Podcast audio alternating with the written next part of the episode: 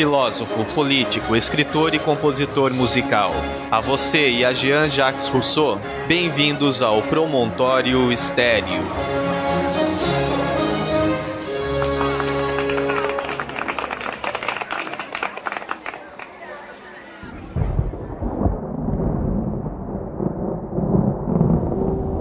Vinte e oito de junho de mil setecentos e doze. Jean-Jacques Rousseau nasce em Genebra, filho de um casal de origem francesa.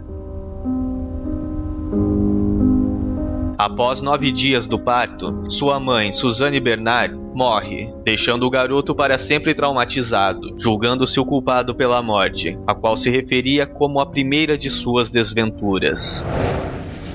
O meu nascimento custou a vida de minha mãe e foi a primeira das minhas infelicidades. Nunca soube como meu pai suportou semelhante perda. Quando me dizia, Jean-Jacques, falemos de tua mãe, eu respondia, Pois bem, meu pai, vamos então começar a chorar.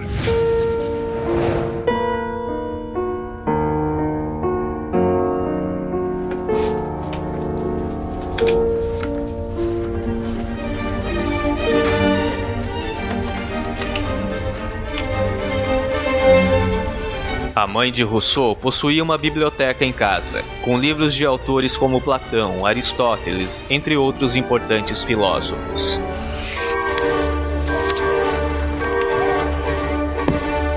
Assim que o pequeno Rousseau aprende a ler, por volta dos 5 anos de idade, costumava passar o tempo lendo e caminhando nos bosques de Genebra junto a seu pai, um simples relojoeiro chamado Isaac Rousseau.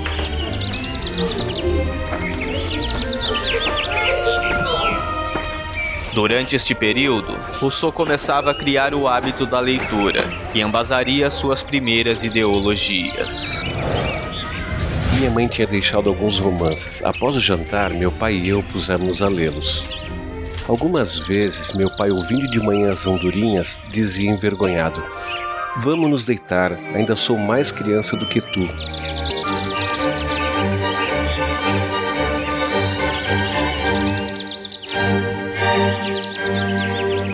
Plutarco. Foi a primeira leitura da minha infância e será a última de minha velhice.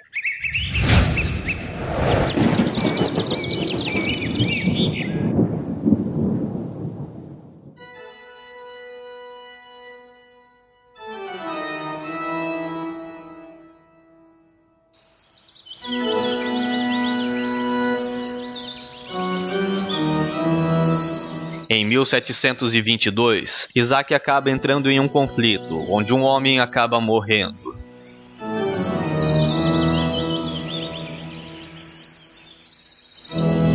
Apesar de Isaac não ser culpado pela morte, é obrigado a exilar-se de Genebra.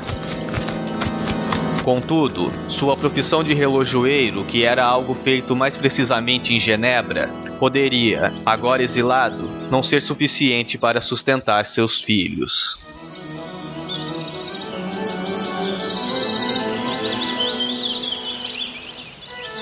Temendo isso, Isaac deixa-os aos cuidados de seus tios, que o criaram na tradição protestante.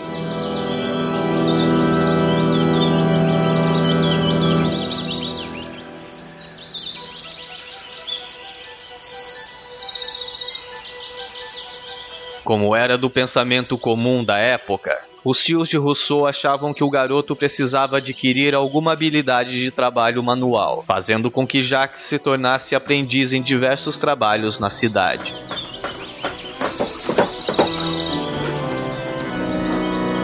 Porém, Jacques demonstrava pouca perícia com o trabalho manual. Conta-se que Rousseau, frustrado com seu desempenho, procurava refúgio nos bosques, onde passava longos períodos lendo. Mas quando retornava às oficinas de seus mestres, frequentemente era punido fisicamente. Isso teria feito com que o rapaz se cansasse do trabalho e em 1728, com 16 anos de idade, resolvesse fugir de Genebra em busca de melhor vida. Cheguei assim aos 16 anos, inquieto, descontente de tudo e de mim. sem gostar da minha profissão, sem os prazeres próprios da minha idade, devorado por desejos cujo objetivo ignorava, chorando sem motivos para lágrimas, suspirando sem saber de quê, enfim, acariciando ternamente as minhas quimeras por nada ver à minha volta que as merecesse.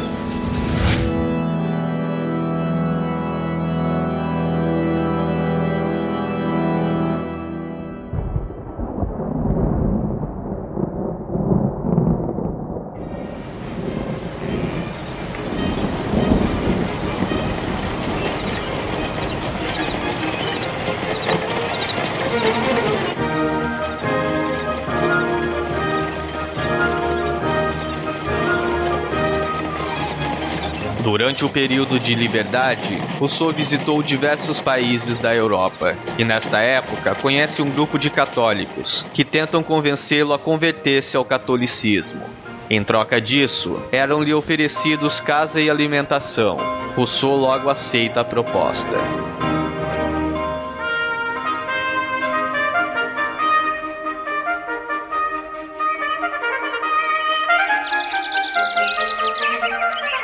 Nesta época, Rousseau conhece a professora de religiões Françoise Louise Warrens, com quem inicia um romance.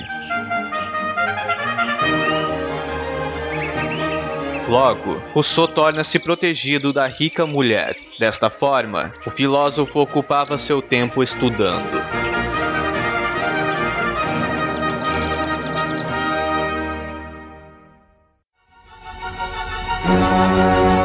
Mas em 1741, Warren cansa-se de sustentar o já maduro Rousseau, e o homem vê-se agora sem uma protetora que arcasse com suas despesas. Assim, não vê outra alternativa senão buscar novo emprego em Paris.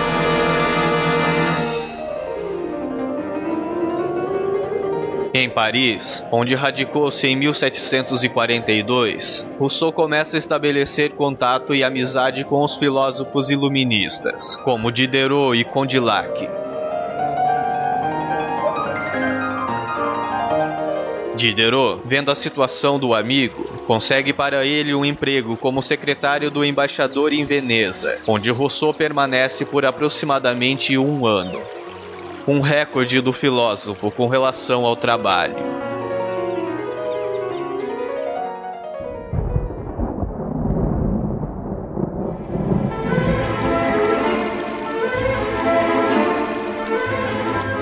Em 1745, Rousseau volta a Paris, onde conhece Thérèse Levasseur, com quem começa um relacionamento amoroso.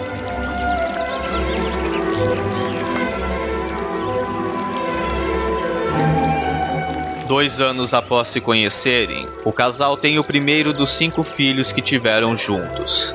Porém, a miséria da época fez com que todos eles fossem dados a orfanatos, a fim de serem ali criados. O que se tornaria uma ironia, visto que mais tarde o filósofo publicaria o livro Emílio, cujo teor era de como se educar os filhos.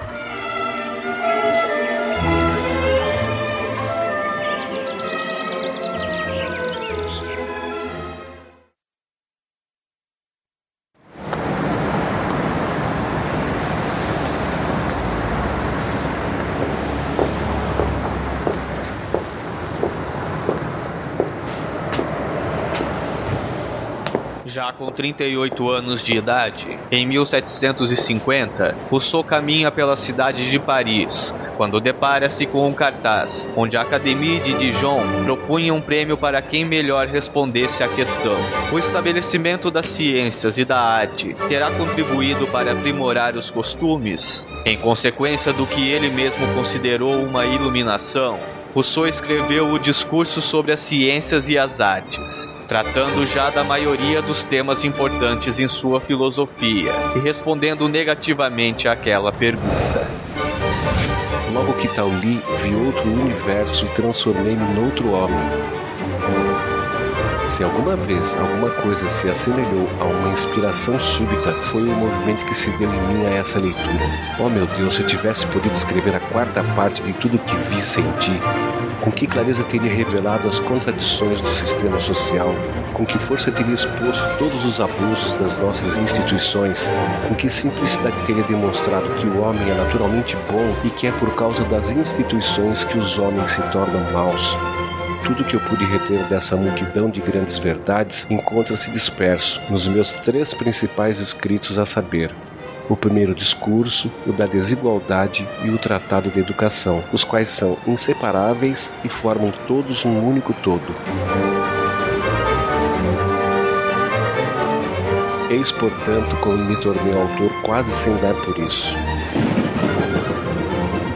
Em julho do ano seguinte, recebeu o primeiro prêmio, uma medalha de ouro e 300 libras francesas.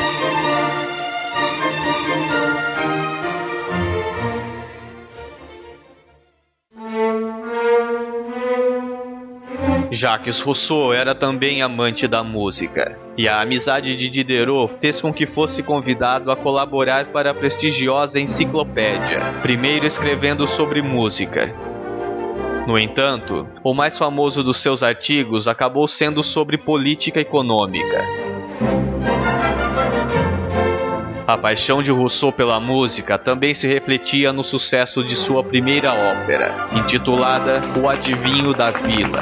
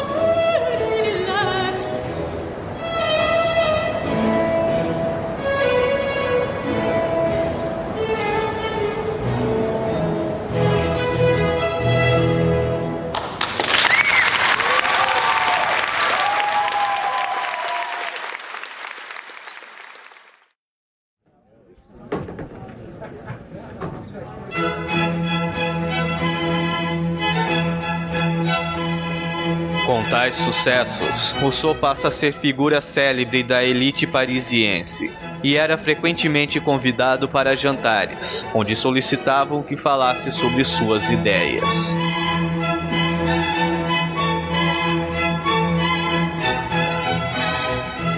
Contudo, ao contrário de seu rival Voltaire, que também não era nobre, a Rousseau não agradava aquele ambiente.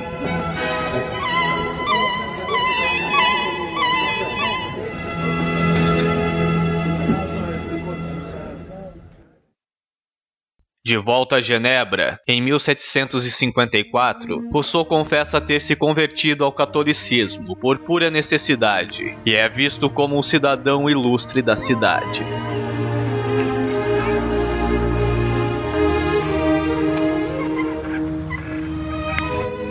Um ano depois, publica outra grande obra, O Discurso sobre a Origem da Desigualdade, a obra exerceu uma grande influência sobre o pensamento político da época.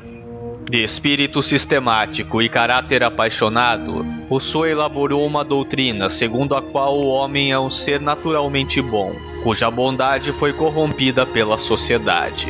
Portanto, é preciso, sempre que possível, voltar à virtude primitiva.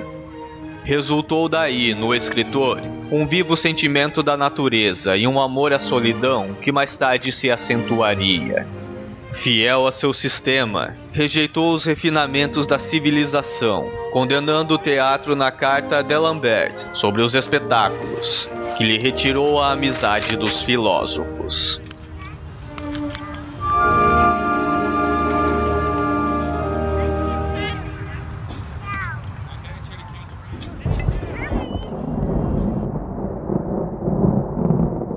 Em 1756, Rousseau abandona Therese e passa a viver com a Madame d'Epinay, influenciado pelo romantismo e pelo fogo de seu novo relacionamento.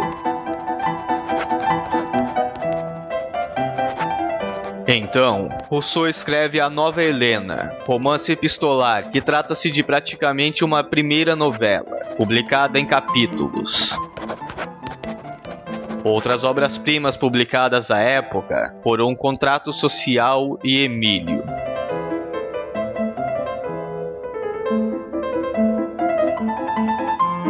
O contrato social fora fruto da preocupação em esclarecer seu ideal político-educacional. Já Emílio trata-se de uma obra pedagógica cujas ideias religiosas foram imediatamente condenadas, o que obrigou Rousseau a anos de errância. Assim, Rousseau rompe definitivamente seus contatos com Diderot e Madame d'Epinay.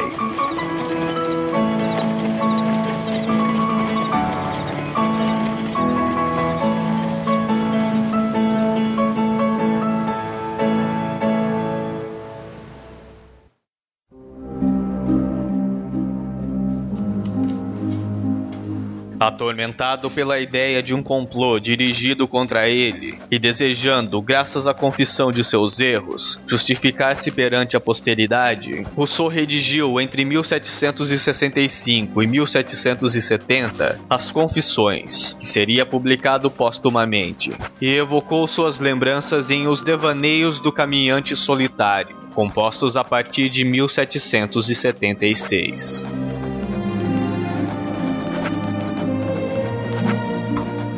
Nessas obras, o autor renovou suas ideias referentes à política e à educação, propondo novos temas em literatura e pronunciando grandes mudanças políticas da Revolução Francesa e no Romantismo. Além disso, Rousseau também foi o primeiro escritor moderno a atacar a instituição da propriedade privada, sendo assim considerado um precursor do socialismo moderno.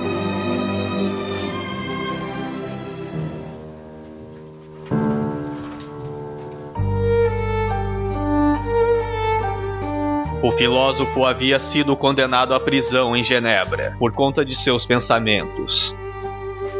Rousseau acreditava que o conhecimento não deveria ser restrito aos nobres, e compadecia-se dos pobres que, como ele, passavam por dificuldades.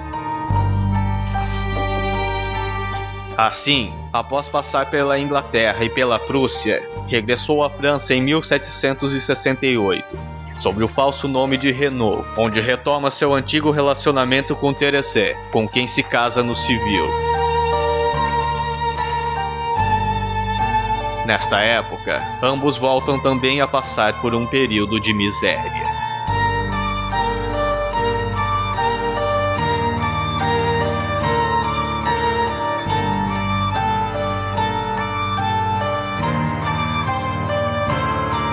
Depois de uma vida de produção intelectual, fugas, perseguições e errância, Rousseau passa a levar uma vida retirada e solitária. Foge das pessoas e prefere viver em certa misantropia.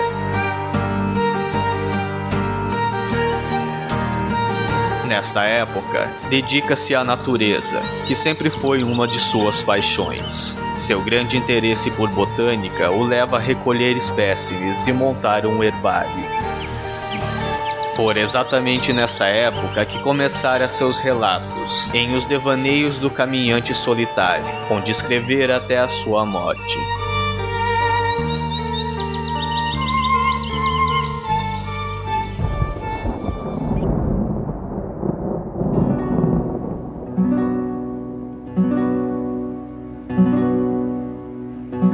2 de julho de 1778, com 66 anos de idade, Jean-Jacques Rousseau falece em Hermenonville, na França, devido a uma tuberculose. Seu corpo foi enterrado como um indigente por falta de condições financeiras.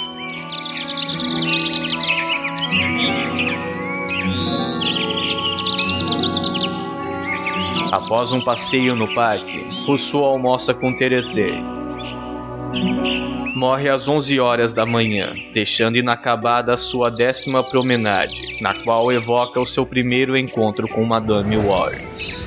Hoje, dia de Páscoa Florida, há precisamente 50 anos que conheci Madame de Warrens. Ela tinha 28 anos, uma vez que nascera com o século. Eu não tinha ainda 17. Não há dia em que não recorde com alegria e ternura esse único e breve momento de minha vida no qual fui eu plenamente, sem mistura e sem obstáculo, e em relação ao qual posso dizer com verdade ter vivido. Nas costas de uma carta de jogar, pouco antes de morrer, Rousseau havia escrito: Se há algum homem verdadeiramente feliz sobre a terra, ninguém o citará como exemplo, porque ninguém senão ele o saberá. 11 anos após sua morte, inicia-se a Revolução Francesa, onde Rousseau é considerado a base teórica da Revolução, sendo apresentado como um herói teórico. Os revolucionários, então, juntam seus restos mortais e os transportam para o Panteão de Paris.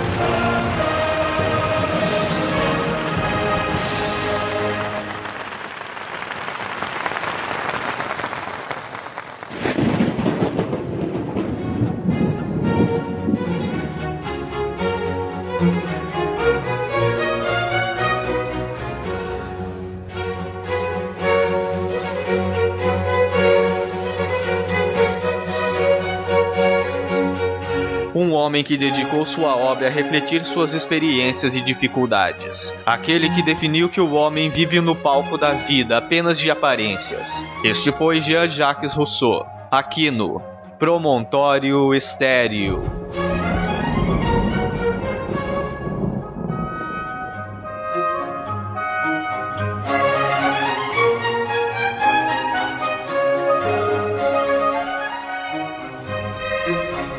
Entre aqueles que, na época de que vos falo, se salientaram na carreira das letras e da filosofia, um homem houve que, pela elevação da sua alma e pela grandeza de seu caráter, mostrou-se digno do ministério de preceptor do gênero humano. A pureza da sua doutrina, áudida na natureza e no ódio profundo do vício, assim como seu desprezo invencível pelos sofistas intrigantes que usurpavam o nome de filósofos, concitaram o ódio e a perseguição dos rivais e dos falsos amigos. Ah, se ele tivesse testemunhado essa revolução de que foi precursor e que o levou para o panteão, quem duvidará de que sua alma generosa teria abraçado com transporte a causa da justiça e da igualdade?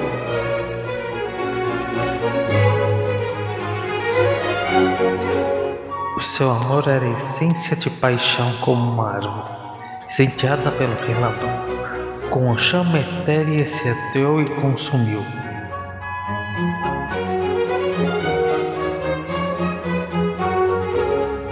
Demasiado honesto, demasiado grande para a terra. Necessito ler e reler Rousseau até que a beleza da sua expressão deixe de me cativar e possa analisar a sua obra somente com a razão.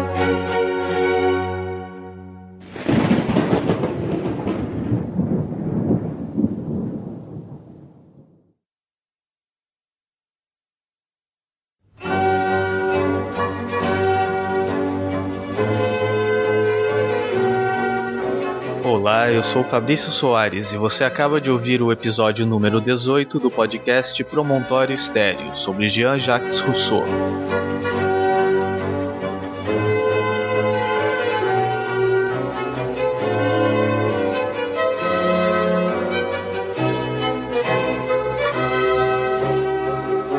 Primeiramente, eu gostaria de fazer um agradecimento especial à Amália Enhart, que sugeriu o Rousseau para a pauta deste programa. Muito obrigado. Também vão meus agradecimentos aos amigos que aceitaram ajudar, gravando falas para este episódio. São eles Francisco Seixas, Júlio Castaway, Roberta Barbosa, Rodrigo Santos e Fernando Assunção. Muito obrigado a vocês também.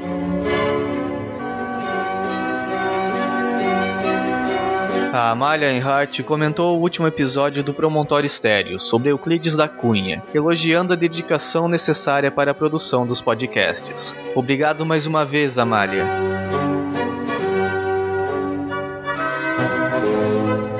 Também comentou o Francisco Seixas, do podcast TemaCast. Ele destaca a importância de Euclides da Cunha para a história do Brasil, bem como de sua obra, Os Sertões.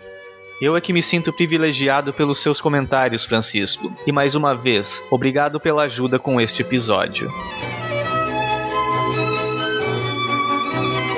A Rosimeire Nunes Barcelos parabeniza-me pelo episódio e lamenta que muitos brasileiros mal conheçam a vida e obra de Euclides da Cunha. E ainda comenta que o Promontório Estéreo poderia servir como material de apoio para aulas de história. Obrigado pelos elogios, Rosemary, sobretudo aqueles feitos por você nos comentários do episódio sobre Sandro Botticelli. O Gledson Leitão, do Policial Podcast, também comentou elogiando os episódios do Promontório Estéreo e agradece pelo conhecimento compartilhado. Eu é que agradeço pelo seu feedback e apoio, Gledson, e espero que continue ouvindo o Promontório Estéreo. O Júlio Castaway, também presente neste episódio, comenta também destacando a importância de Euclides da Cunha para a literatura brasileira e explica o que mais lhe agrada no podcast. Ele diz que o que mais gosta no podcast é que ele conta a história de seus personagens de uma forma pessoal, que permite uma aproximação maior do ouvinte com a figura histórica. Obrigado pelo feedback, Júlio, e mais uma vez pela ajuda com este episódio.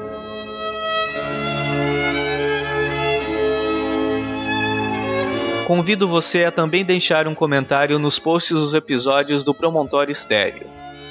Para isso, acesse promontorioestereo.com.br. Lá você encontrará os posts com informações sobre as trilhas sonoras dos episódios, bem como o feed do podcast e links para as redes sociais. No Facebook é o facebook.com.br promontorioestereo e no Twitter é o arroba promontestereo. Existem ainda outras formas de entrar em contato com o Promontório Estéreo. Para dar sua opinião, crítica, sugestão ou elogio, há a opção de enviar um e-mail para promontorioestereo.gmail.com. Mas caso prefira, há no site um espaço para contato. Basta preencher o formulário com seu comentário, e então seu e-mail será recebido na minha caixa de entrada. Se preferir, pode enviar comentários em áudio também, e eles serão colocados no episódio seguinte.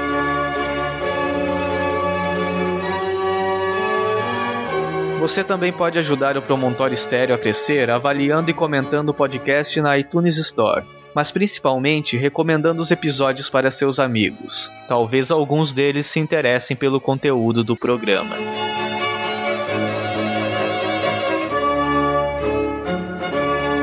Eu sou Fabrício Soares e até o próximo episódio do podcast Promontório Estéreo.